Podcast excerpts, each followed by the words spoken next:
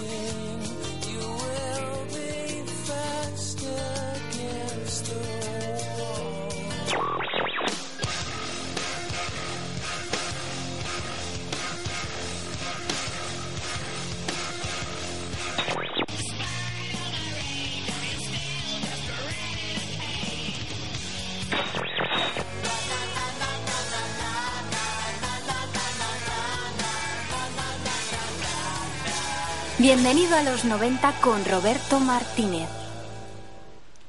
Hola, buenas tardes a todos. Soy Roberto, pero tengo un resfriado y se me ha puesto voz de pito. No. Eh, ra, ra, ra,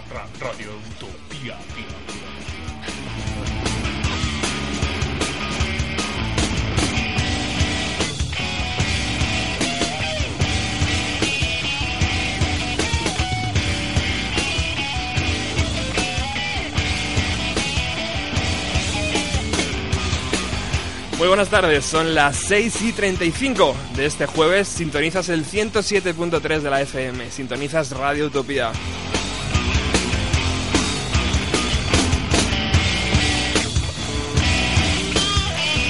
Y estos gamberretes que han presentado el programa son la banda estelar que nos acompaña hoy, 17.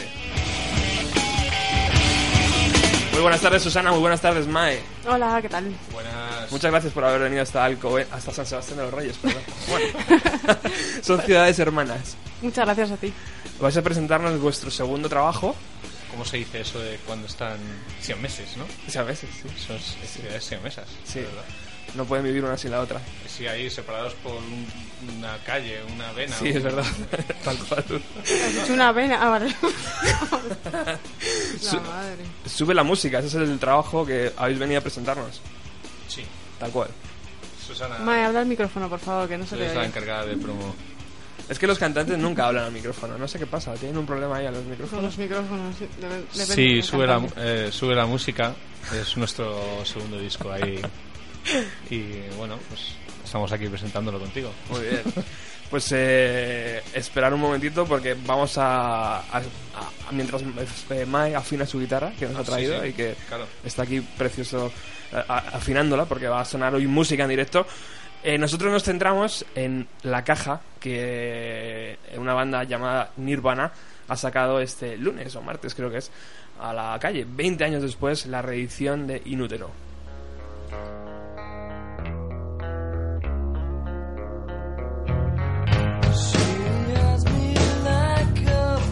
sees when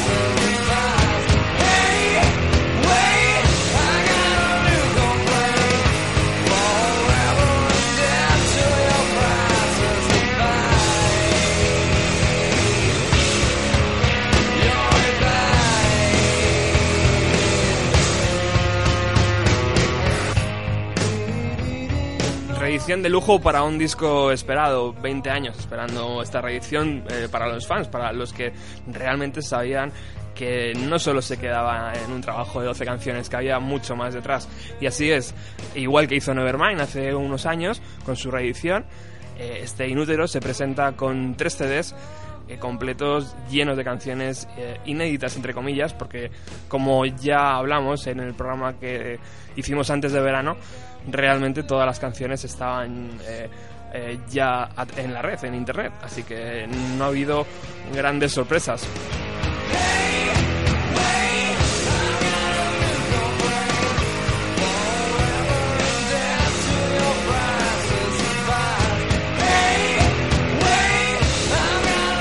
las una de las canciones esperadas y uno de lo que todo todo el mundo estaba deseando escuchar era la mezcla, la masterización de el productor, el primer productor que se ocupó del trabajo de, de Nirvana, de Steve Albini. Y bueno, nos encontramos efectivamente con dos canciones que la banda ha, ha colocado. Una de ellas es esta y sobre todo se nota en el punteo de guitarra que estamos escuchando ahora mismo.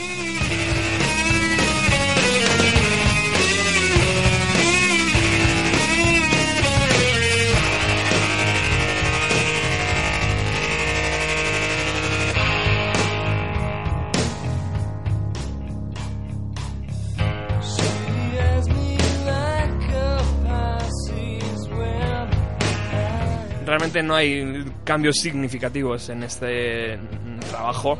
Eh, bueno, son pequeños detalles que mm, imagino que no, no hubiera cambiado nada en la historia de este inútero. Respecto a los CDs, pues bueno, el primero nos encontramos con el disco, tal cual fue editado en 1993, más las caras B y versiones de Penny Royalty eh, del productor Scott Lee y Hershey Box, que es la que estamos escuchando, y All Apologies de Steve Albini. Un segundo CD que nos encontramos el disco totalmente remasterizado en los estudios Abbey Road de Londres, eh, junto con algunas demos, eh, versiones instrumentales a medio hacer y la exclusiva canción que ha abierto hoy el programa, eh, que ellos han olvidado, Canción Olvidada, que se encontró mientras repasaban las grabaciones.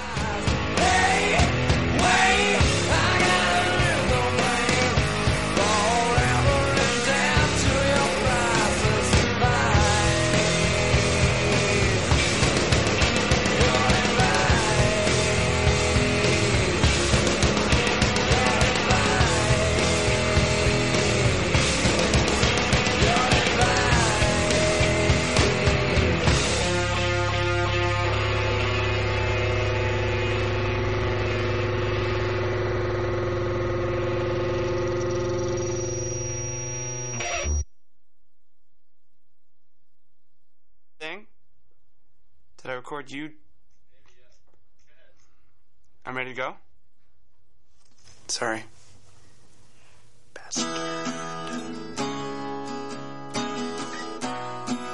Entre las canciones demos que podemos encontrar en el segundo CD se- está esta pieza eh, casi susurrando un Dave Grohl súper joven eh, con su guitarra acústica alejado de todo lo que era la maraña televisiva de Nirvana en el estudio aprovechando las sesiones de estudio eh, ahí con su guitarrita haciendo esta canción que fue Cara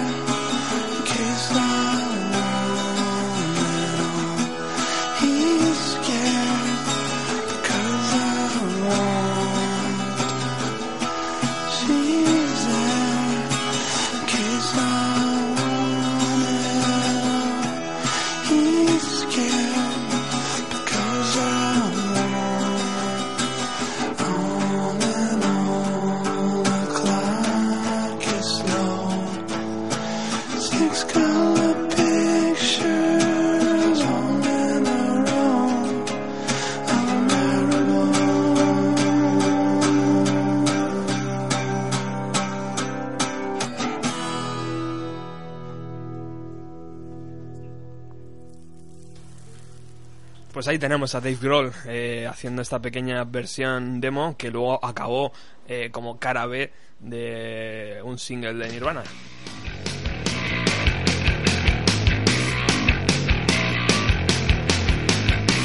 Antes de meternos en el universo de 17, estamos descubriendo la reedición de este tercer trabajo de estudio de Nirvana.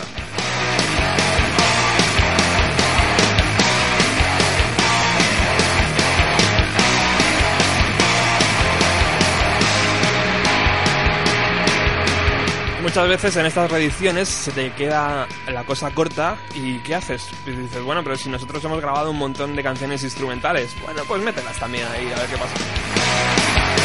Y este es el caso de esta canción que estamos escuchando ahora mismo.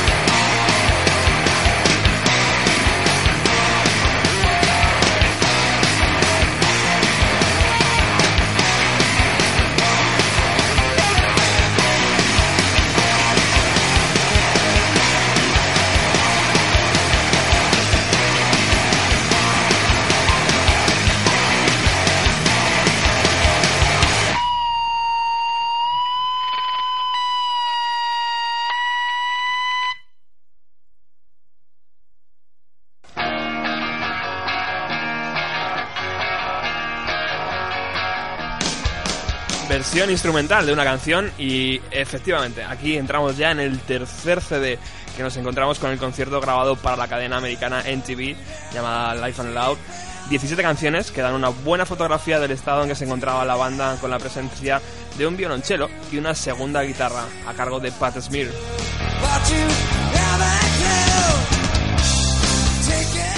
Este tercer CD está incluido en la versión deluxe y luego, por supuesto, acompaña el DVD, que es muy muy esperado por los fans de la banda.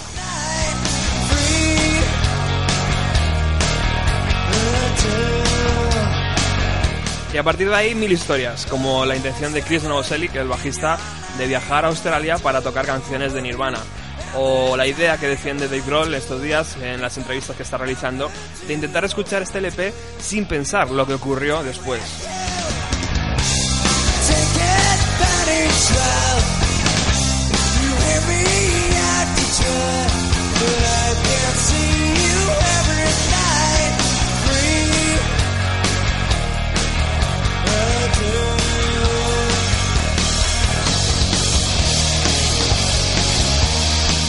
Una cosa está clara, 20 años han pasado y no lo parecen. Eh, vosotros chicos, Susana, Mae, eh, Nirvana, vuestros, vuestros años, eh, imagino que os tocó algo, ¿verdad? Algo, alguna fibra.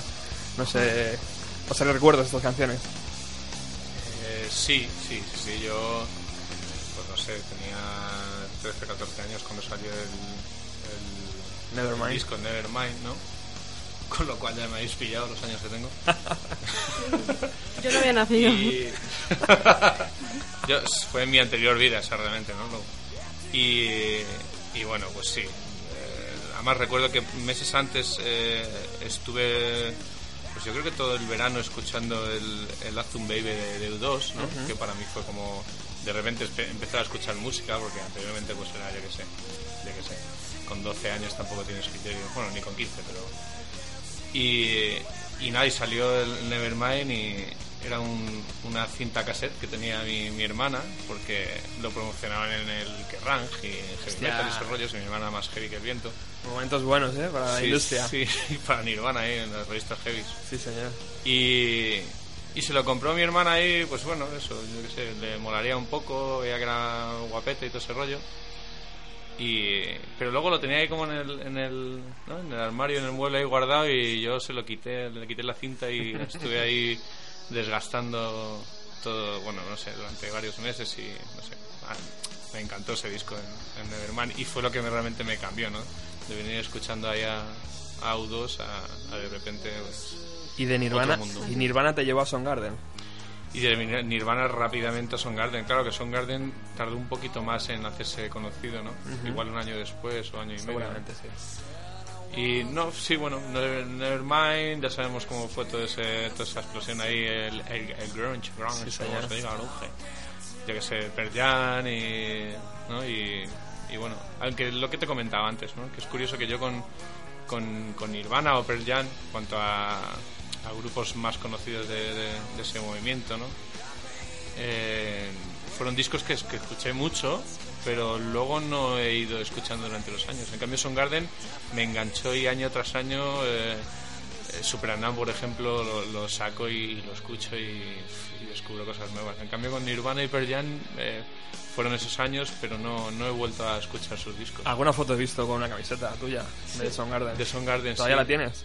Sí, la, la tengo ¿Sí? todavía, de verdad. Hostia. Además, me desapareció una temporada y fue mi hermana que me, se la cogió un día para pintar el piso, no sé qué. Sí, sí. Cuidado, por favor. Cuidado. Sí, me la devolvió ahí con, con pintillas ahí verdes, o no sé, buena cosa. Y, pero sí, sí, volvió a mí durante después de, de unos años. Pero es curioso porque yo buscaba una camiseta que tuviera que ver con el, con el Super Unknown, pero no, no. Soundgarden creo que no hizo así camisetas molonas o que, ¿no? que tuviera tirada. En cambio, la de Bad Mountain Fingers sí. Y bueno, la tengo, pero no es el disco que más me gusta precisamente. Susana. Pues nada, yo también la primera vez que escuché a Nirvana fue también por mi hermano mayor, un casete, lo puse ahí en casa y me pareció ruido ahí total. Digo, ¿esto qué es? Esto es, joder, Nirvana, esto está de Los super moda. mayores son lo peor, ¿eh? Ya, eh, digo, qué ruidismo. Y, y bueno, y sí que recuerdo como la competi esta que tenían en aquella época, Pearl Jam y Nirvana, era o eras de unos o eras de otros. Sí, señor. Yo recuerdo que tiraba más a Pearl Jam en aquella época, cierto, lo reconozco. Eh, y. Sí, de hecho recuerdo en un concierto de Pearl Jam que cuando había muerto eh, Kurt Cobain, eh, pues algo así que decía el tío, como la vida merece la pena y todo el mundo ahí, y se cantaron el Alive y tal. Y luego con los años, bueno, lo que está sonando ahora mismo es que lo, yo recuerdo eh, con, con una cierta edad, que no voy a decir, pues eh, trillarlo con colegas y tenerlo, lo tengo totalmente vinculado a una época de mi vida de salir, de desfasar, de no pensar en mañana, de estar en el ahora, en el... Y la verdad es que sí, te mueve un montón por dentro, porque al final eran un poco la- ¿no? los abanderados de la generación X, que, que por otro lado Kurt Cobain renegaba totalmente de, ser abanderado del grunge. Ellos decían que hacían pop. De hecho, es que, o sea, Kurt Cobain decía que hacía pop. Que, o sea, sé que no tiene nada que ver con 17, pero a veces me identifico con esa con ese pensamiento porque nosotros también a veces nos definimos como pop y la gente nos llama de todo menos pop. Y por supuesto guardando muchísimo la distancia ya quisiésemos pero el tío decía que hacían pop que no que de dónde venía la locura que ellos no habían inventado nada y no sé Totalmente de acuerdo, ¿no? Además, es que ellos hacían una mezcla de, de pop de los Beatles con guitarra de Led Zeppelin, ¿no? Podía ser un poquito ahí, bueno, Sí, no, manteniendo es la distancia. Básicamente hacían, hacían una música que, que podía llegar fácilmente a la gente, ¿no? Con sus estrofas de estribillo muy pegadizos, que luego lo ensuciaran con, eh, ¿no? con, con efectos, distorsiones y tal. O el Nútero, por ejemplo, que es muy... Venga, hacemos pop, pero vamos a, a enguarrinarlo a tope, ¿no? Pues, pero básicamente la Hombre, Álvaro, ¿qué tal? Señor, acaba de llegar Álvaro. Muy buenas tardes, caballero. ¿Qué pasa? Vamos a dejar que Nirvana termine su canción mientras nos colocamos todos aquí en el estudio cómodamente.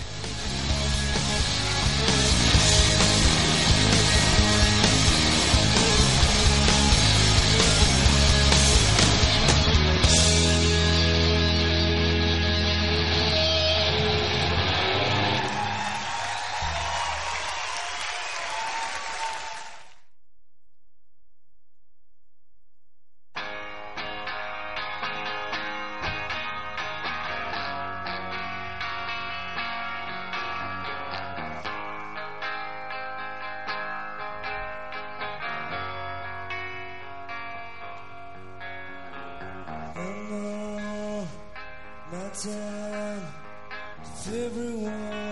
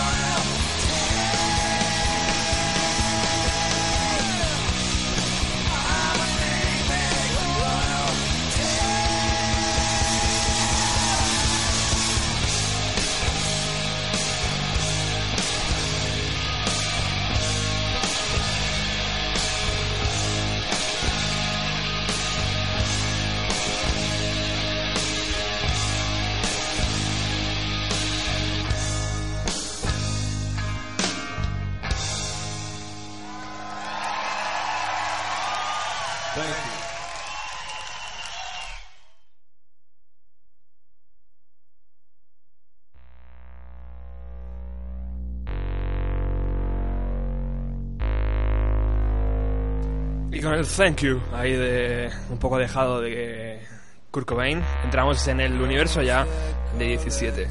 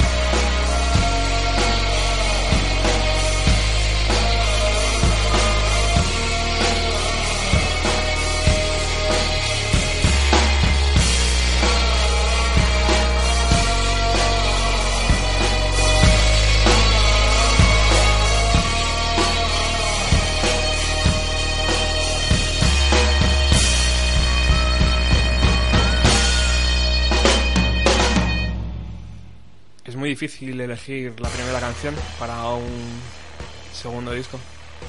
Sí.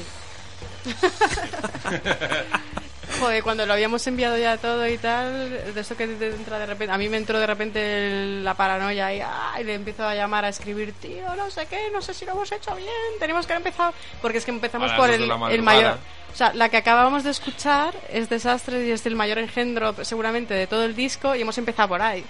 Que a lo mejor no era la mejor vaselina para entrar, pero a la vez eh, era la, entendimos que era la mejor forma de encajar todo el disco, ¿no? En un sentido como más holístico, pero sí que es complicado, ¿no? Sobre todo porque Emma lo elige por su cuenta y luego si eso ya si eso me pregunta o algo.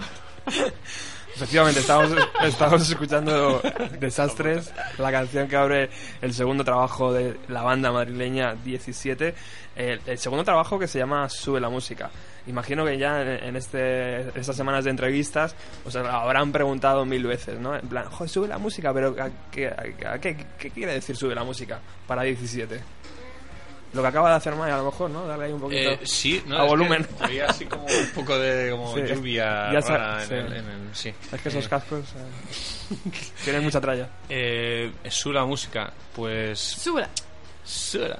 Pues la verdad es que en parte, bueno, tiene, es el título de, de uno de los de una de las canciones, ¿no?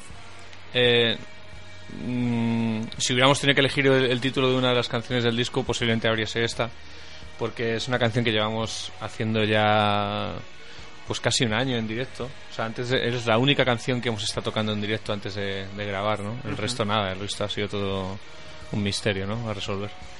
Y, y bueno, no sé, creo que resume bastante eh, un poco nuestra, nuestra forma de entender la música, muy, muy cruda, muy. no sé, eh, muy básica en ese sentido, ¿no? La guitarra, la voz, eh, jugando con las intensidades de, arriba abajo continuamente, según lo pide, ¿no? Y, y luego por otra parte la frase nos gustaba, ¿no? Un poco ese rollo de, pues no sé, sube la música. ¿no? A nosotros nos gusta subir la música y estábamos escuchando la- las pruebas de, de mezclas y de máster y era en plan de... Bueno, yo subía más, ¿no? Porque cuando yo subía el volumen tú solías bajarle un poquito, ¿no? Teniente más, entonces. Sí, también, yo tengo el oído izquierdo un poco jodido. Y, y tiendo a subir la música, no sé, pero porque a mí me gusta oír la, la música ahí a, a tope, ¿no? Y, y me gusta ir a los directos por eso, ¿no? Que estás ahí. Que le sangre los oídos a la gente. Bueno, y a Susana directos. también, siempre se pone en primera fila. A mí yo sí, pero yo porque mido 1,70 y porque no veo, claro. Bueno, no, eso pero también sí. influye, ¿no? Claro, que no veas. Sí. No, pero sí que solemos, la verdad es que nuestro volumen no es apto para todo el mundo, ¿no? Mm. Una vez en Moby Dick eh, éramos, no sé, tocaban, primero tocó un grupo y luego nosotros y de repente se hizo como un cono con la gente que había, se empezaron como a pegar en las paredes, que además creo ya se fueron mis padres y me está dando un palo por ello, es decir, ostras, que no, o sea, como el técnico que es Paco Jiménez, no sé si te conocéis de Moby Dick, que es un super crack. eh, le encanta el ruidismo y, se juntaron eh, se juntó el hambre con las ganas de comer y lo petamos entre él y nosotros que la gente hubo gente que se fue de hecho o sea nos comentaron No, no aguantó la tralla. y otros se quedaron pegados a la pared así había como un espacio ahí en el medio pero Sí. bueno No sé, yo creo que también el, el título sube la música. A sí es cierto que muchas veces eh, para estas cosas te dejas un poco guiar ahí como por el ¿no? Me gusta esto y tal. Pero luego casi que, sin querer eh, te lleva a pensar en ciertas cosas, ¿no? Eh, sube la música, por cómo está la música, hablando de la cultura hoy en día. De, bueno, no es un poco irónico también, ¿no? Como que sube la música, eh, como que cada vez está todo más caro Ah, en lo sí. cultural y, eh, y- pero a la vez es una reivindicación, ¿no? Eh, ¿no? Hay que hay que subir con la música y así sí, yo creo que sí. pero, Bueno, ahora pero, estás inventando sí. el corrido Pero A mí me lleva algo como más antidepresivo, ¿no? Cuando estás de bajón y te pones la música y de hecho un poco la canción, no sé, o sea, tiene sentido que cada uno le quiera dar, pero sí que el de- cuando llegamos a la parte de sube la música es como, vale, pues las cosas pasan, pero seguimos adelante. También puede tener un sentido más romántico. Lo que pasa que esas explicaciones siempre las daré yo maestra para la... Sí, pero va un poco técnicas. también por ahí, por en plan de Pues, sí, no es el rollo de al mal tiempo buena cara, ¿no? O sea, Claro. sube la música y ya Y está. Y bueno, Buen lema. qué pasa. Buen lema, sí, señor.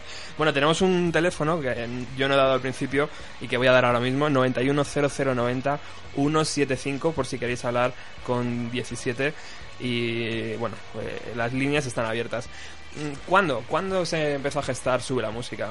Eh, ¿En qué momento de ensayo o de directo o de estoy en mi casa por la tarde de- deci- decidisteis hay que, hay que hacer un segundo LP? A primeros del año pasado. Del año pasado, del do- estamos en 2013, ¿no? En 2012, vale, que nunca acaba ya. Susana. Sí. Estamos en Radio Utopía. Gracias, tío. Pues Sí, sí, sí, el año pasado, ¿no? A primeros fue cuando dijimos mm, vamos a parar de hacer conciertos. Eh, bueno, si salía algo tocábamos, pero no, no buscándolo, ¿no?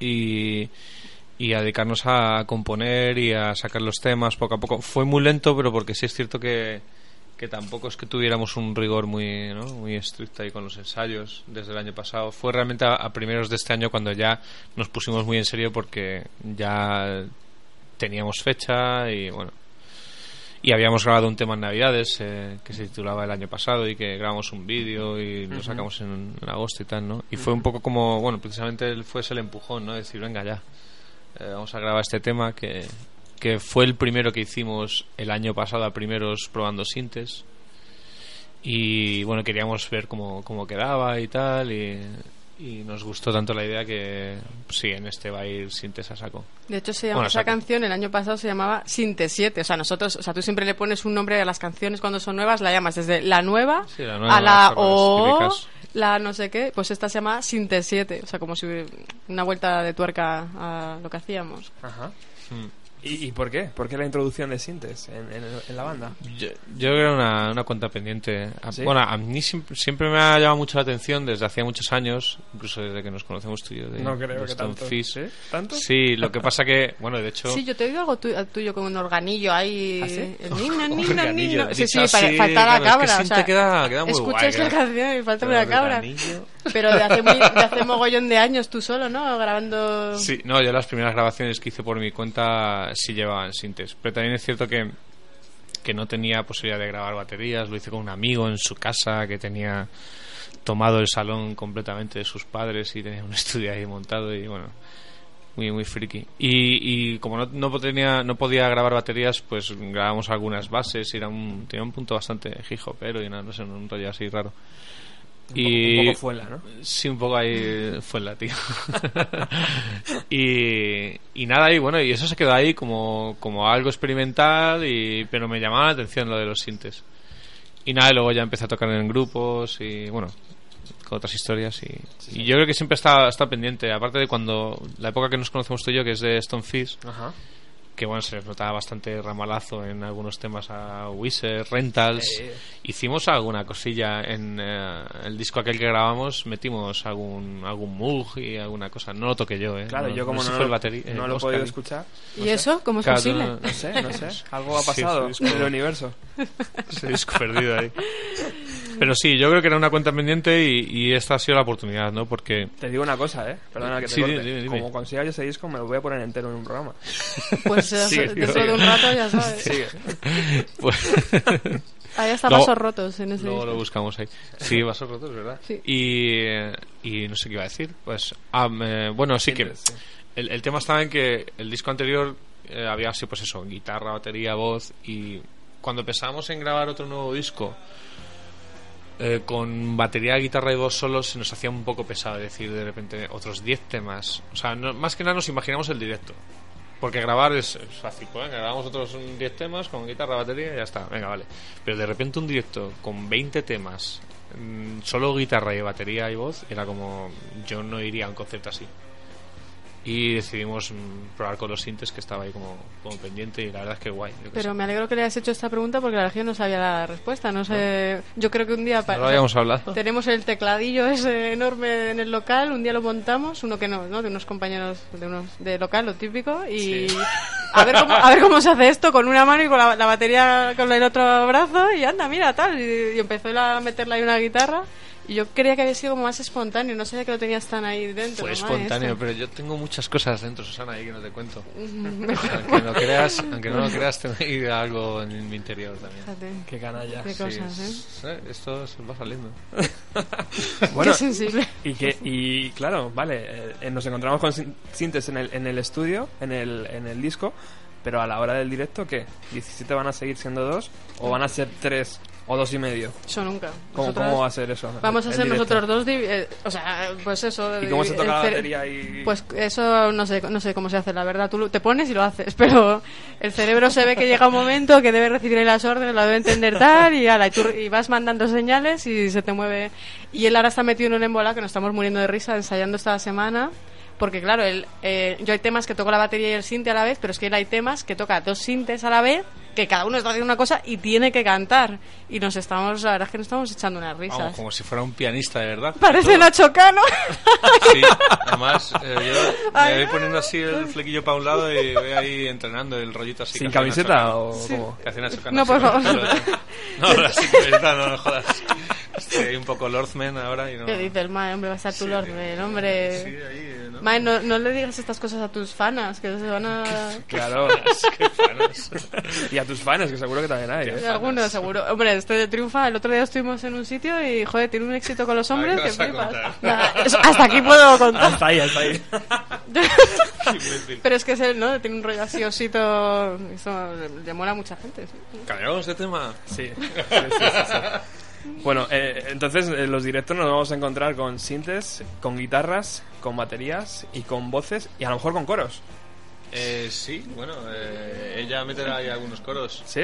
Jo, eso siempre, fíjate que no sé cómo me ha liado porque a mí me da una vergüenza. O sea, Sí, no sé por qué, pero siempre me ha parecido como una horterada y ya sé que es una chorrada lo que voy a decir y son como prejuicios míos, igual que las panderetas, no puedo con ellas, que es algo que, te lo juro, no sé qué me Lo pasa. suyo con las la panderitas es, es Como lo es tuyo con los ukeleles, ¿eh? como lo tuyo con los Bueno, ukeleles. vale, venga, cierto, Pero- sí, lo mío con los ukeleles. Y los baterías cantando, no sé bien por qué me parece, me da un poco, como- no sé, no sé qué me pasa, pero bueno, lo voy a hacer, o sea que, pero me da como, siempre me parece un poco horterilla, no sé por qué, porque me parece como un instrumento muy ortopédico, como que lo tienes que estar más sintiendo con la cabeza volando y no como pendiente de un micrófono, entonces no sé si será, no sé, no lo he analizado, pero, pero sí voy a hacer eh, coros, Va a hacer algunos coros, sí. eh, también ensayando sinter, batería y coros, la madre que nos parió, digo, pero ¿para qué nos hemos metido en este embolado, tío? Ya ves. Bueno, pero yo creo que, aunque aparentemente parece que hay mucho rollo, luego no es para tanto. O sea, me refiero a que seguimos sonando bastante crudos. Eh, o sea, seguimos siendo fiel a lo que. Al, al primer disco y a lo que desde el, pri- desde el principio veníamos haciendo. Por cierto, lo que está, es que lo que está sonando ahora es Motora, que es Ajá. una de las canciones que por lo visto más éxito han tenido el disco y manda narices porque es precisamente una de las canciones que solo es guitarra, batería y voz. Así que muchas gracias Ya, a todos. Gracias, después de que nos hemos estado borrando ahí los sintes. Gracias, que la eh. que más eh, gusta Que la es esta. disfrutéis. Muy bien, muy bien. Bueno. Pero bueno, yo creo que llama la atención precisamente porque no todo el disco es así. Si fuera todo el disco así, yo creo que pasaría desapercibido. Ajá. Lo vamos a poder descubrir el día 17 de octubre, que hacéis la presentación del LP en Charade, creo que es, ¿no? Sí, Charada, Charada, charada. Charada. Chavalas. eh, en Madrid. Y eh, luego os vais a Pamplona el día 25 Eh, sí, Sí, ¿verdad? 25 y, 26 y 26 en Barcelona, Barcelona. Mm. ¿eh? como los grandes. Y tenéis otro el 8 de noviembre en Murcia. Ocho- ¿Está confirmado? ¿En Murcia? Bueno, 8 de noviembre, sí, en principio creo que sí. ¿Sí? Eh, Murcia y, y el 9 en Don Benito, ¿no? el Don Benito, ahí en Badajoz, sí. en Badajoz. O sea que vamos a poder descubrir cómo se mueve 17 en el escenario. Ya que habéis dicho esto de esta canción, llamada Motora, vamos a escucharla desde el principio como se merece, ¿no? A ver qué, cómo Venga, suena va. esta canción.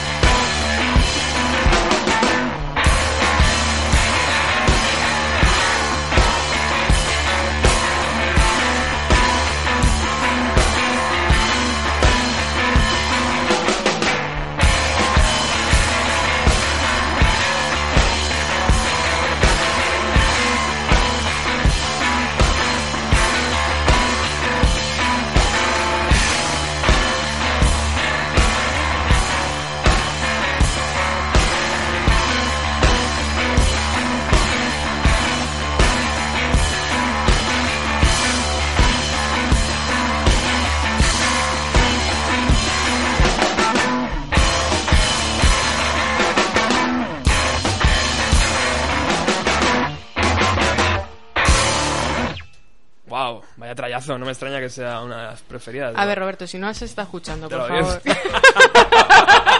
Pero si me la sé de memoria, me la sé de memoria ya. He estado esta semana todos los días escuchándola. Estamos aquí de cháchara, tal, mientras cachondeo. Joder, no se puede hacer nada con esta mujer, ¿eh? ¿Te das cuenta? Bueno, eh, estáis en el 107.3 de la FM. Estáis escuchando Bienvenidos Vale, deja el, el teléfono ya, hombre, coño. Joder, tía, que esto no es serio. Seguro el que provocas de- interferencias. De las narices aquí intentando ser Oye, ya el tema de las en interferencias, antes se la apagan los móviles. Ya no, ¿no? Esto ya es Sí, compatible. se, debería, pero no, aquí no pasa Ah. nada. Esta, esta emisora es dema- demasiado potente. Hostia, yo tenía Toma. ese despertador en ¿Cuál? casa, uno igual. el de agua. Ese es de ahí, ahí va. Ah, este, de este. Hostia, pero, ah, pero está apagado o qué? Luego te hacemos una foto con él si quieres. Sí, sí, sí. No, está Ah, encendido. no, está encendido. Es que es el ángulo. Chulo, ¿eh? Estáis escuchando Bienvenido a los 90. Hoy es jueves y estamos con 17.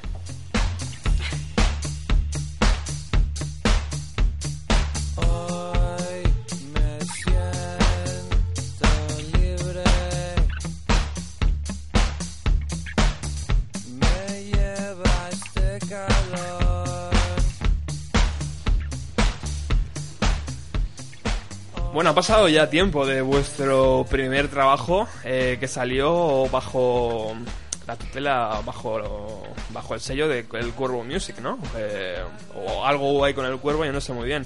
Eh, ¿Cómo acabó ese proyecto? ¿Cómo acabó esa, esa amistad?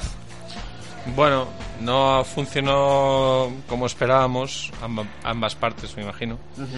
Y pues bueno, decidimos dejar el sello y bueno, es que la comunicación al final era bastante nula y tampoco, pues bueno, como que no venía bien para, para nadie, no sé. Pero bueno, hombre, agradecemos que nos fabricaran ese pedazo de, de vinilo y tal, pero sí es cierto que no sé, no...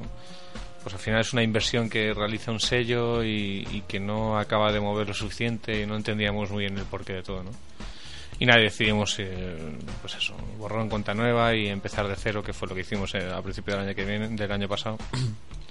y componiendo el segundo disco y olvidándonos un poco de, de ese asunto, ¿no?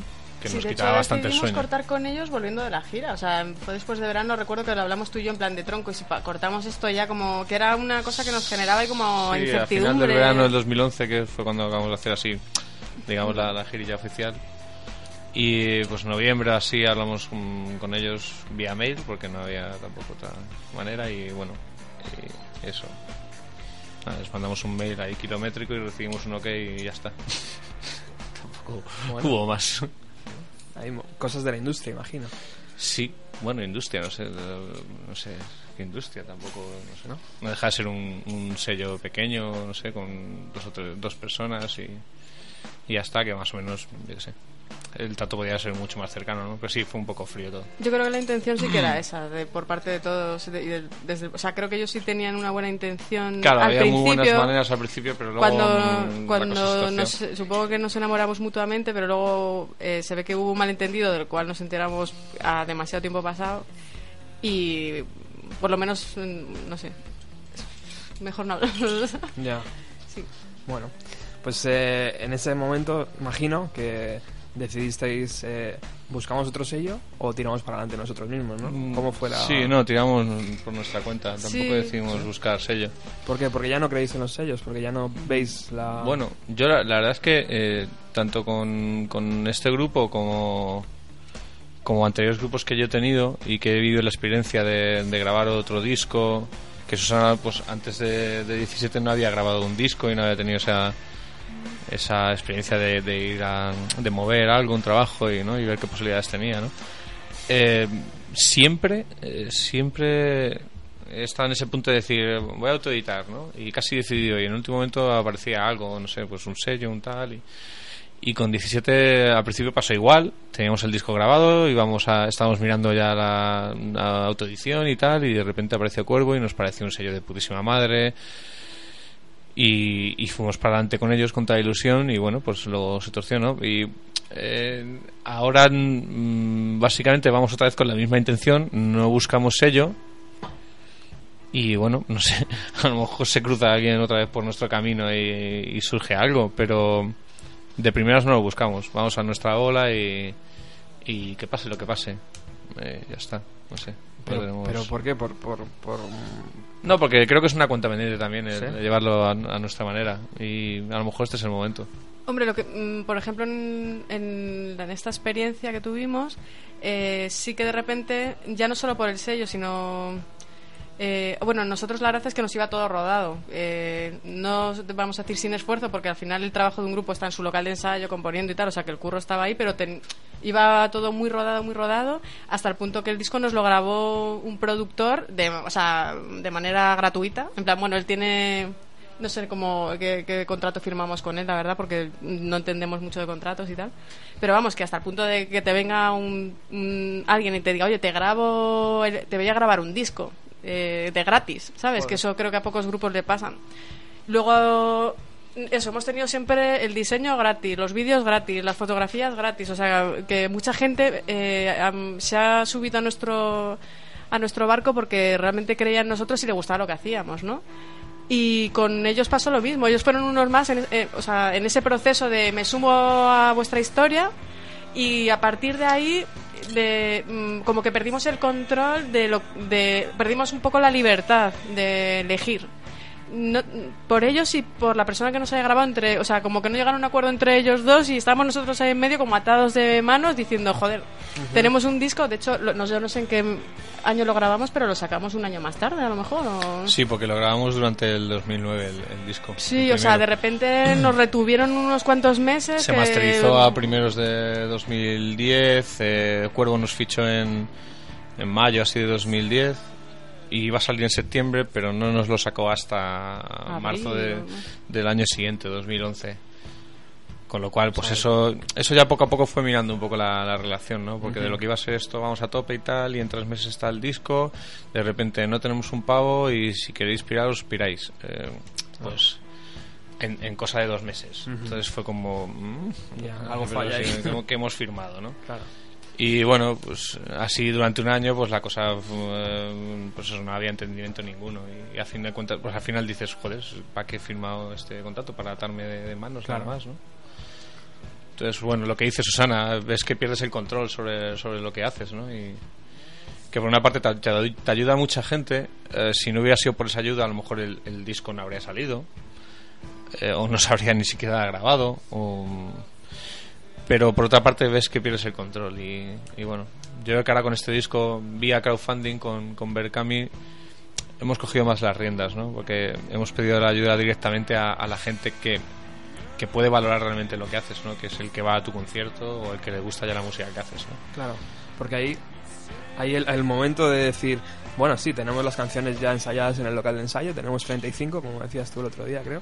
Mm. Eh, vamos a grabar las que sean, pero esto cuesta un dinero, a ver cómo lo hacemos, ¿no? Claro. ¿En qué momento pensasteis en el que el crowdfunding era la Pues, respuesta? Hombre, dio la casualidad de que había. Lo ibas viendo en internet y bueno, y algunas, algún caso en especial que conocías de, de- de alguien que ya lo había hecho y que le había salido bien y, y nos pareció una buena idea. Yo me resistía más, o sea, la verdad es que fue más Bueno, iniciativa de Mae. Ambos nos a resistíamos porque al final es como rollo, joder, es que da la sensación de que estás pi- pidiendo dinero, y es un poco, no sé. Pero. mm, Y que es un marrón, ya lo hemos dicho alguna que otra vez. El otro día hablando con un grupo, ¿cómo se llama? Niños Velcro, que comparten, bueno, están, están cerca Esa de en donde estamos nosotros. zona, si no lo encontramos. Y hablando de ellos, se habían hecho un crowdfunding, además el suyo era, el nuestro era de 3.000, el de ellos era de 8.000. Y hablando de eso, de en plan de joder, o sea, no, eh, tienes un tope, ¿no? Nosotros no sé si teníamos un mes para conseguir el objetivo. Sí, bueno, pues dos, es un mes de estrés que no te puedes imaginar porque estás todos los días dando la brasa, dale que te pego, que si el WhatsApp, el Facebook, los emails, llamando mi padre, tu primo, el otro, no sé qué. Y hablándolo con ellos decía uno, mira, yo voy a ser padre este mes y es que estaba más estresado con el crowdfunding que, este- que ahora, que voy a ser padre. Joder. Es que de verdad que es un, o sea, estás en vilo durante un mes, te metes en, en- y hemos tenido mucha suerte porque ha salido genial y queremos darle las gracias de todo corazón a todo el mundo que y que esperamos que lo estén disfrutando. Por ejemplo, aquí tenemos un testigo. ¡Eh! ¿Lo, lo estás disfrutando, Álvaro? Cuéntanos. Hace así. Hace así con los pulgares, vamos a entender que para arriba, Hacia para arriba, arriba. hacia arriba. No, pero aparte, yo que sé, mola también pensar eso, ¿no? Que es como... Es, es intentar acercar mucho más a, a la gente que le, que le pueda gustar tu música al, a todo el proceso creativo, ¿no? Que es, joder, si no llega a ser por ti, a lo mejor esto no se habría grabado, ¿no? Mola, es como, como que están mucho más dentro de, de- de, no sé, de- del grupo en ese sentido, de, la música que van a escuchar, ¿no? No solo desde fuera, plus, este es el disco y ya está, no, es, joder, yo apoyé a esta gente y, no sé, me en parte es también suyo, ¿no? El, el disco. No sé, nos molaba también ese rollo. Y luego el tema de estar durante un mes dándole caña al grupo eh, a nivel promo nos, nos venía bastante bien. Eso sí. Porque durante todo el año 2012, como estuvimos en el local encerrados, o sea, no, no hicimos nada y bueno, ya sabes como la gente, desapareces uno o dos meses y es... Sí. Ya se han separado, ¿no? Sí, sí. Y pues eso, durante un mes de repente nos pusimos otra vez donde estábamos antes, que está bueno. Bueno, ser más visibles, ¿no? Sí, hacer ruido, das la chapa. Es un buen te- colgamos ahí algún. Colgamos esta canción, de hecho, grabada ¿Ah, en sí? directo. Esta que está sonando Sí, la es la que utilizamos local. para el Berkami. Es un buen termómetro, ¿no? Para ver cómo está el grupo, ¿no? Sí, para ver cómo... Exacto. Y en ese mes tuvisteis miedo de, en algún momento de decir, no llegamos, tío. Claro. Hombre, por supuesto, todo todos el los rato, días. todo el eh. rato. Hasta, no sé, la última semana estás ahí diciendo la madre que es que no llegamos y tal. Y lo que, o sea, y la gente de repente metió como un pisotón al acelerador que no dábamos momento, sí.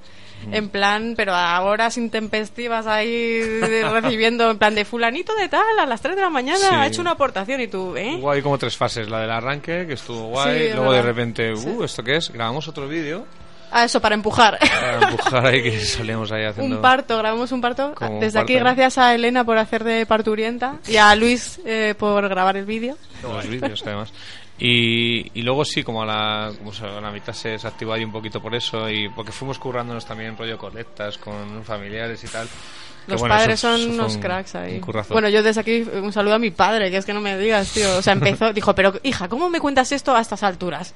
Ven para acá. y empezó a tirar, eso es una cosa alucinante. Qué guay. Y, y luego, bueno, y al final, pues eso, pues la de siempre, ¿no? De que siempre todo el mundo lo deja a última hora, ¿no?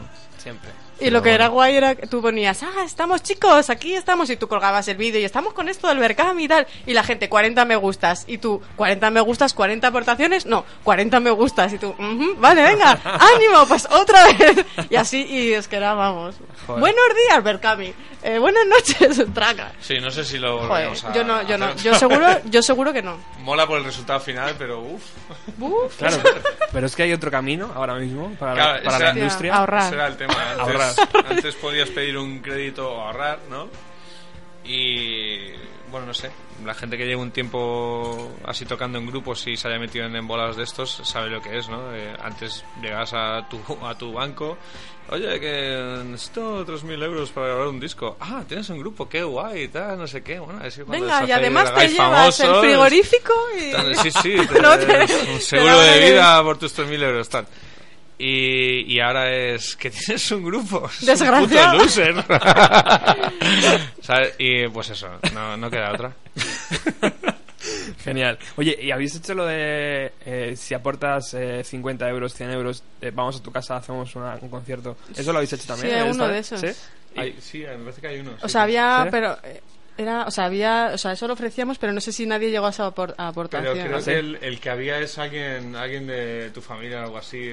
Qué bueno. No sé, no me acuerdo. Alguna historia así. No, es que, por ejemplo, se hizo una super recolecta eh, analógica. que, eh, esto viene de la, de la gente más mayor.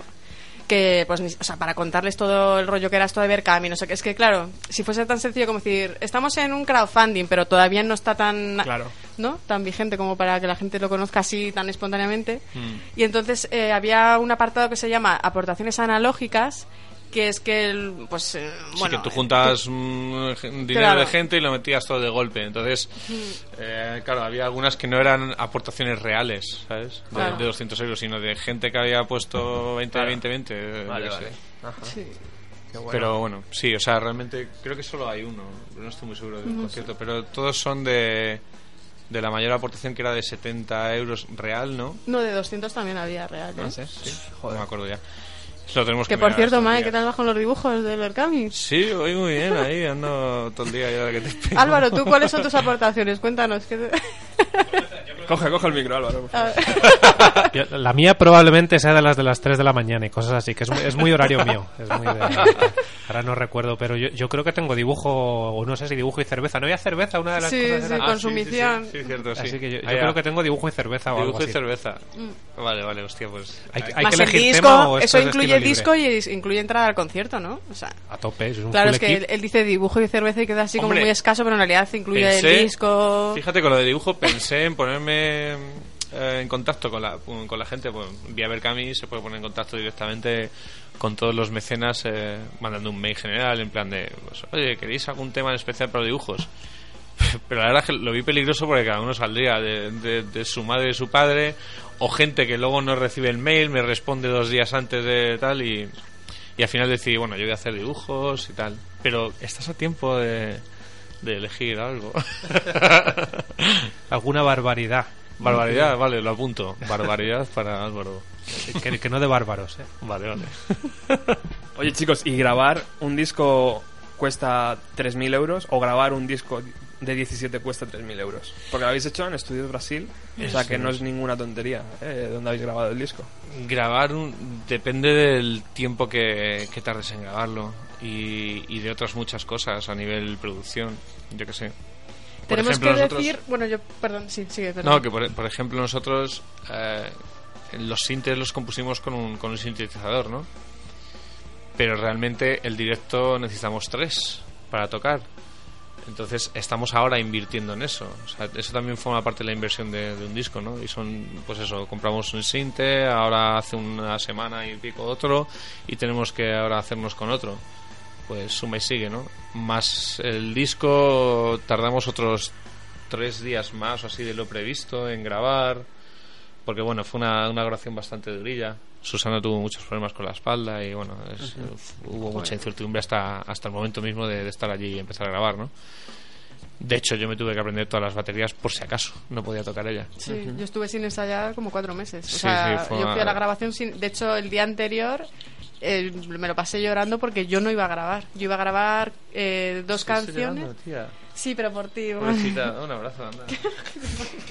Quita, bicho. y joder, fue increíble, fue increíble. Lo que. Pues eso, yo iba a grabar dos canciones y una tercera que no tenía batería, pero era solo sinte, que es la de la gran pantalla. Lo que pasa que al final, o sea, esa también le va. Y dije, bueno, pues por lo menos grabo tres canciones de un disco de 11 y me parecía que no me lo podía creer, porque no grabas discos todos los días. Es que a lo mejor es eh, a saber, ¿sabes? Que yo ya tengo una edad. y. Arréglalo, venga. Y 25, ¿no? He dicho antes, no sé. Y el caso es que, pues eso, fue increíble. O sea, fue durísimo, ha sido durísimo. O sea, para mí ha sido un proceso de mierda, lo tengo que decir. Empatizo muchísimo con todo el mundo que pueda estar jodido de algo. O sea, yo creo que siempre he empatizado, pero es que ahora ya especialmente. Y él lo pasó también canutas, pero con una paciencia increíble, porque eso, pues eh, tú imagínate. Bueno, tuvimos que posponer la fecha de grabación dos veces. Tenemos que, bueno, yo quiero decir desde aquí que Javi Brasil, de Estudios Brasil, se portó que no os podéis imaginar cómo entendió eh, que pospusimos las grabaciones, que el tío lo tenía todo organizado. Hablando por teléfono y diciendo, pero tía, es que tienes que grabarlo tú. ¿Cómo lo va a grabar otra persona? Que en este caso era Mike, que iba a grabar las baterías. Dice, es que no porque lo vaya a hacer ni peor ni mejor, es que no va a sonar a no vais a ser vosotros. El tío dándome ánimos en plan de grabamos más tarde, más adelante, pero no. Qué bueno. Y aún así, como teníamos el compromiso con Berkami, Joder, me emociono hablando de esto, tío. como teníamos el compromiso de Berkami, eh, teníamos ya que teníamos fechas para grabar. O sea, teníamos que entrar sí o sí y decidimos que lo iba a hacer él y de hecho estuvo currándose las baterías el pobre. Y llegamos al, al estudio y dice Javi, bueno, vamos a preparar el set para las dos baterías que va a grabar Susana y luego ya pues ya lo cambiamos todo, pues un embola de puta madre y más allí, la verdad que sí, hemos- yo he alucinado. Como, pf, es que menudo estudio, se lo recomiendo a todo el mundo. Y, y, eh, bueno, estoy hilando un montón de cosas, pero es que quería decir antes que Estudios Brasil, eh, relación calidad-precio, y además, teniendo en cuenta que no es un estudio de 8 horas, sino que tú vas a una hora y terminas a la 1, 2 de la mañana. No digas que si no.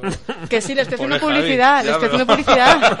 Si no, el lo que quiero decir plan es que las "Hostia, qué sesiones madre, no son, pero no son 15 sesiones de 7, 8 horas, que puedes decir, ah, tal estudio, y además que más o menos cuestan lo mismo. Es que no sé si se puede hablar de precio, pero ya. Nah, no, es feo. Vamos, yo se lo recomiendo a todo el mundo la experiencia. Y el caso es que Javi montó el set para que yo grabase los dos temas.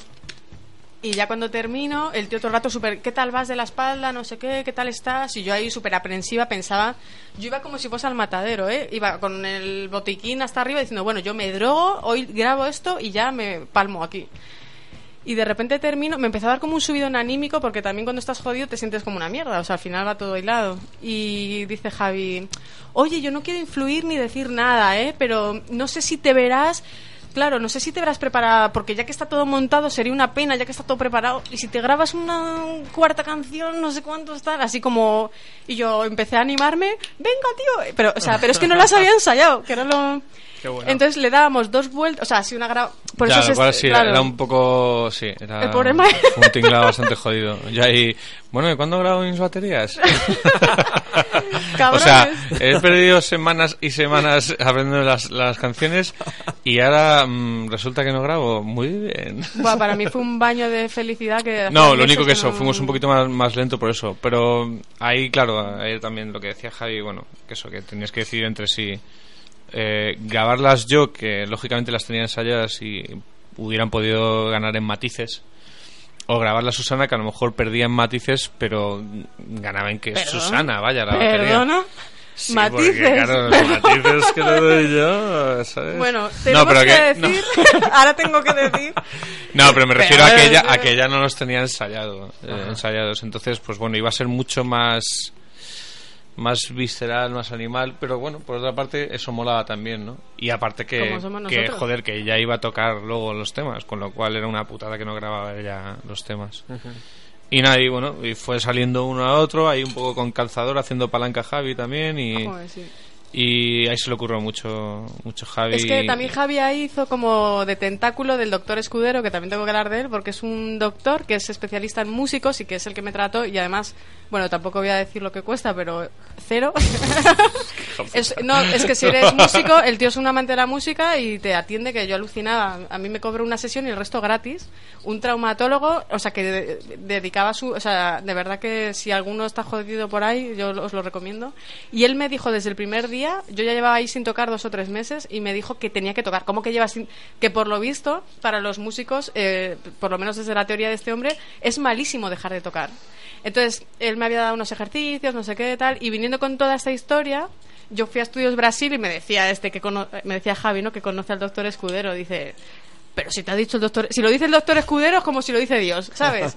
Y empezamos con la coña esta de, bueno, estuvo genial, la verdad que fue increíble. No sé, o- sí, bueno. Pero que hay un tema que lo grabó Mae, chicos, a ver si lo adivináis. Uh, con Sí. matices. Ah, hay, un tema, hay un tema con matices. Marcando la corchea, ¿no? Ahí. Que, que sí, sí, sí, es- lo grabé yo. Fue el único porque cuando se puso ya la batería fue en plan de... eh, Ni me puse, o sea, dije, este sí que no, o sea, es de, o sea, una cosa es... No, porque fue el último, el último tema que compusimos de, de, de todos. Y bueno, pues ella ni, ni siquiera había...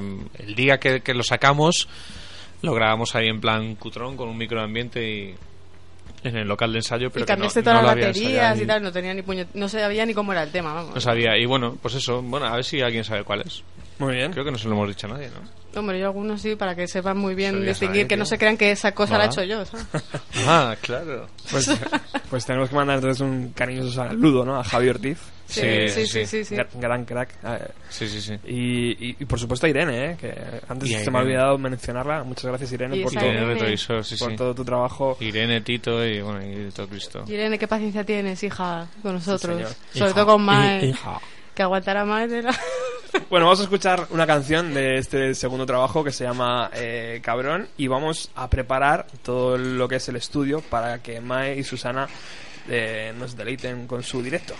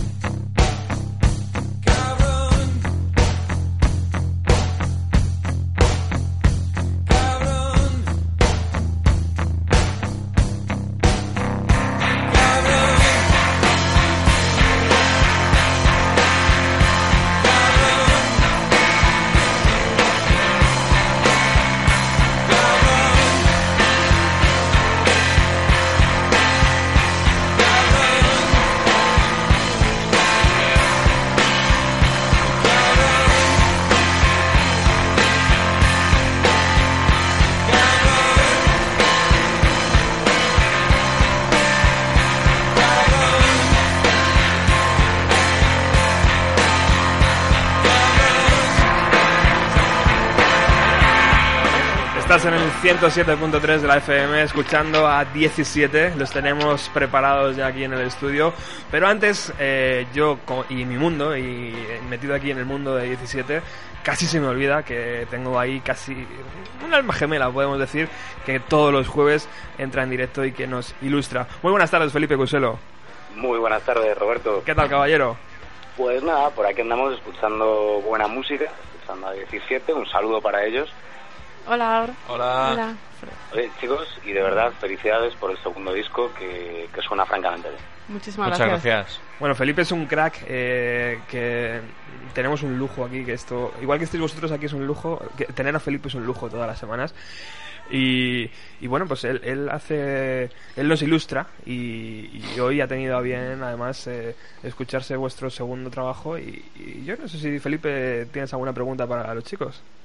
Pues hombre, la verdad es que la entrevista está siendo muy completa, ya devolviendo un poco el peloteo, eh, ha sido una entrevista bien completa y lo único, y ya por eh, tocar un poco, no, no las narices, pero que esto también eh, pues está bien decirlo en las, en las entrevistas, yo quería preguntarles eh, acerca de, no sé, si, si, que- si nos pueden decir algún placer culpable eh, o alguna canción de estas que se arrepintieron en el último momento y dijeron, no, no, no, mira, esta horterada no la podemos poner ni de coña en el disco. ¿Insinúas O- que o- hay alguna horterada en el disco? No, es, es broma, es broma, perdón. No, no, no, me refería a vosotros, vosotros sabéis cómo, cómo son estas cosas de la música. Hace, pues a veces hablas con, con algún artista y dice, pues aunque no te lo creas, pues yo escuchaba las Spice Girls cuando hacía mi disco de death metal. Pues este tipo de cosas, eh, que sí que me, me gustaría saber. Ostras. Pero... Hombre, eh, no, lo único que sí, eh, sí siempre hemos tenido, eh, bueno, no sé, es fácil que te pase que cuando grabas un, un disco de repente hay un, eh, eh, una canción que se te atraviesa y dices, joder, esta no la teníamos que haber metido, ¿no? Pero, Pero como no yo- solemos estar de acuerdo, la acabamos metiendo. Claro. Por ejemplo, yo tuve yo tuve mi, mi, mi canción eh, que no quería al final decir esta hay que quitarla. De hecho, decidimos grabar 11 por el rollo de decir no vaya a ser que haya una que luego no nos cuadre y haya que quitar. Por lo menos que queden 10, que es así como bastante redondito, ¿no? Pero bueno, al final apre- aprendes a, a querer esa canción también. Pues mira, eso, eso siempre está bien. Eh, Sí. recordamos, Yo recuerdo más de una entrevista con, con algún artista en el que pues también dicen un poco, sí, eh, yo recuerdo que esta canción no me gustaba nada, no la queríamos meter y luego resulta que es el hit del disco o, o la canción que todo el mundo recuerda eh, cuando se habla de tal grupo. Hmm. O sea, estas cosas nunca se puede saber a priori, ¿no? Sí, no, de, de hecho además es una canción con la que hemos tenido, eh, personalmente, no voy a decir cuál es, pero con la que hemos tenido bastantes problemas eh, porque hubo de repente un, un, un fallo técnico, no sé, una historia rara que no nos dimos cuenta en el momento y, y que hubo que, otra vez que volver a, la- a, las, a las mezclas y remezclarla a través de remasterizarla y todo esto ya con el disco estrenado en, en, en SoundCloud y bueno, así un, un poco sin Dios. Pues a mí esa Y- canción me encanta. Sí, y ha Y yo sido... quería, en todo caso, quitar otra del disco y al final por claro, eso eh, entre los como dos no nos llegamos a ponemos de acuerdo. acuerdo, claro, exactamente, pues al final se quedan las dos. Pero por ejemplo, por ejemplo, Mae, aprovechando esta pregunta que nos hacen por aquí, eh, nosotros del primer disco, bueno, eh, tocamos el primer disco, no todo, ni de coña, de hecho yo creo que hay canciones del primer disco que no sabríamos tocarlas así de primeras, y pero hay una que se llama Te quiero, que claro, ah, y Mae siempre en los conciertos la presenta como, como justificándose, ¿no? En plan de, mira, bueno, esta es la ñoña, esta ahora que la que vamos a tocar, esta, ¿sabes? Como que a veces sí que es cierto que, ¿no? Que ah, un poco de vergüenza, o sea, si es que al final te estás exponiendo y no sabes realmente ni lo que... Sí, pero bueno, porque fue un, un tema que aposta lo titulamos Te quiero, Sí, porque fue, lo, fue lo primero que sacamos. La primera tarde que nos, nos, nos encerramos en, en un local de ensayo a, a pasar el rato tampoco era no pretendíamos nada y, y, y bueno pues empecé a hacer ahí algo y empezamos de cachondeo podemos hacer un grupo aquí en plan eh, de revienta bragas. y tal para los 40 y reírnos un rato y no sé qué Y empezó y, te quiero. y se te tiene que titular Te quiero, te quiero, te quiero. Y, Sí. y bueno, pues la gilipollez se quedó ahí y, la metimos en el disco un poco por no, bueno, pues no sé, dejarla fuera era un poco, ¿no? Pero no es un tema tan ñoño, o sea, vale que la letra, Pero o sea, el nombre y tal, pero en realidad de ñoño tiene La letra la hiciste tú, además. Fue la ¿qué única que, que, que hiciste tú la letra. Yo no quiero decir nada, pero. Y, y nada, bueno, se quedó ahí también. Hay una canción del primer disco también que la indultamos por mí porque May la quería quitar, creo que es la última, ¿no? La de que tampoco la hemos tocado en directo porque si se te atraviesa se te ha atravesado. Bueno, de hecho en el primer disco quitamos dos temas, acuérdate. Sí. Eh, grabamos dos temas más. Lo que pasa que creo que no llegamos a acabar con las voces bien, ¿no? No lo recuerdo muy bien. No sé. Pero sí, fueron eh, 12 temas y se quedó en 10. Y eso mm, no, no sé ni dónde están. Bueno, pero de todas Pero- formas esto ya en el, en el futuro se hace una reedición con caras B o, o cosas de y siempre queda bien. Esto queda muy guay acompañado de este documental en el que se subtitula en inglés mientras habláis y este rollo que siempre está muy bien cuando llevas unos años en esto de la, de la música. Eh, de todas maneras, eh, y aparte de, de felicitaros y haceros alguna preguntilla, pues también me apetecía eh, hablar de una banda noventera, lo que Felipe. eh, suelo hacer siempre que el, que el señor Martínez eh, me da su visto bueno. Tengo, tengo que decirte entonces- algo, amigo. Miedo me das. Sí, no- vamos a tener que dejar esa, Vamos ba- jodido esa de banda tiempo. noventera. Oh, vale, pues, pues la dejamos para la semana que viene. Felipe, que toda la además, eh, semana currando para esto y mira, es que de verdad como Joder, son me- en me Radio siento mal, Utopía, me yo siento que mal, flipo. tío.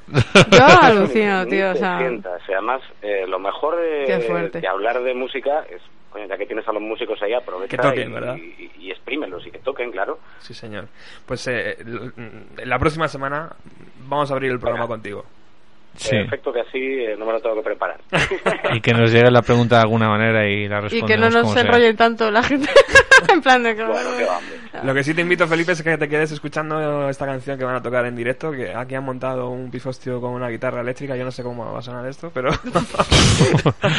bueno, algo sí. Eh, No pero- os preocupéis que, que estoy aquí sintonizando vía internet. Pues muchísimas gracias, compañero, ¿eh? Eh, Gracias. el próximo Venga. jueves Muchas hablamos. gracias. Un abrazo. Hasta ahora. Bueno, pues ahí, pobre Felipe, eh, lo- tienes toda razón, toda la semana para esto, ¿eh? Qué bonito. Pobrecito. Qué bonito. Pobrecito. Bueno, Mae, es tu momento. Mae Susana, Susana Mae. Eh, presentar la canción. Y yo creo que incluso vamos a despedir ya el programa, ¿no? Y vamos a acabar con los últimos acordes de la canción ahí y ya está. Y- Eh, la canción dura 15 minutos, no sé cómo vamos de tiempo. Bien, Alex nos presta tiempo, no te preocupes. Eh, y ya está. O sea que muchísimas gracias por haber venido hasta San Sebastián de los Reyes, hasta Radio Utopía, es vuestra casa. Muchísimas A gracias. ti por habernos Está- traído. Venir cuando queráis Sí, y, sí, sí. No, y no esperéis a sacar otro nuevo disco para venir, por favor. Muchas gracias. Muy bien. Muchas Vale. gracias. Pues gracias. Bueno, esta canción se titula Nadie alrededor. Así que vamos. a- Vamos allá.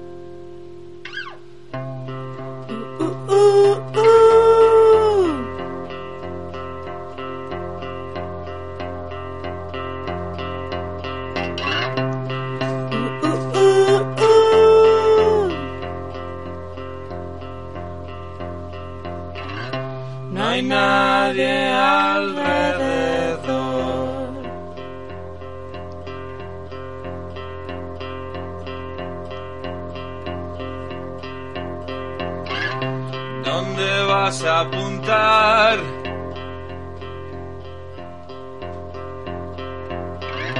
No hay nadie alrededor.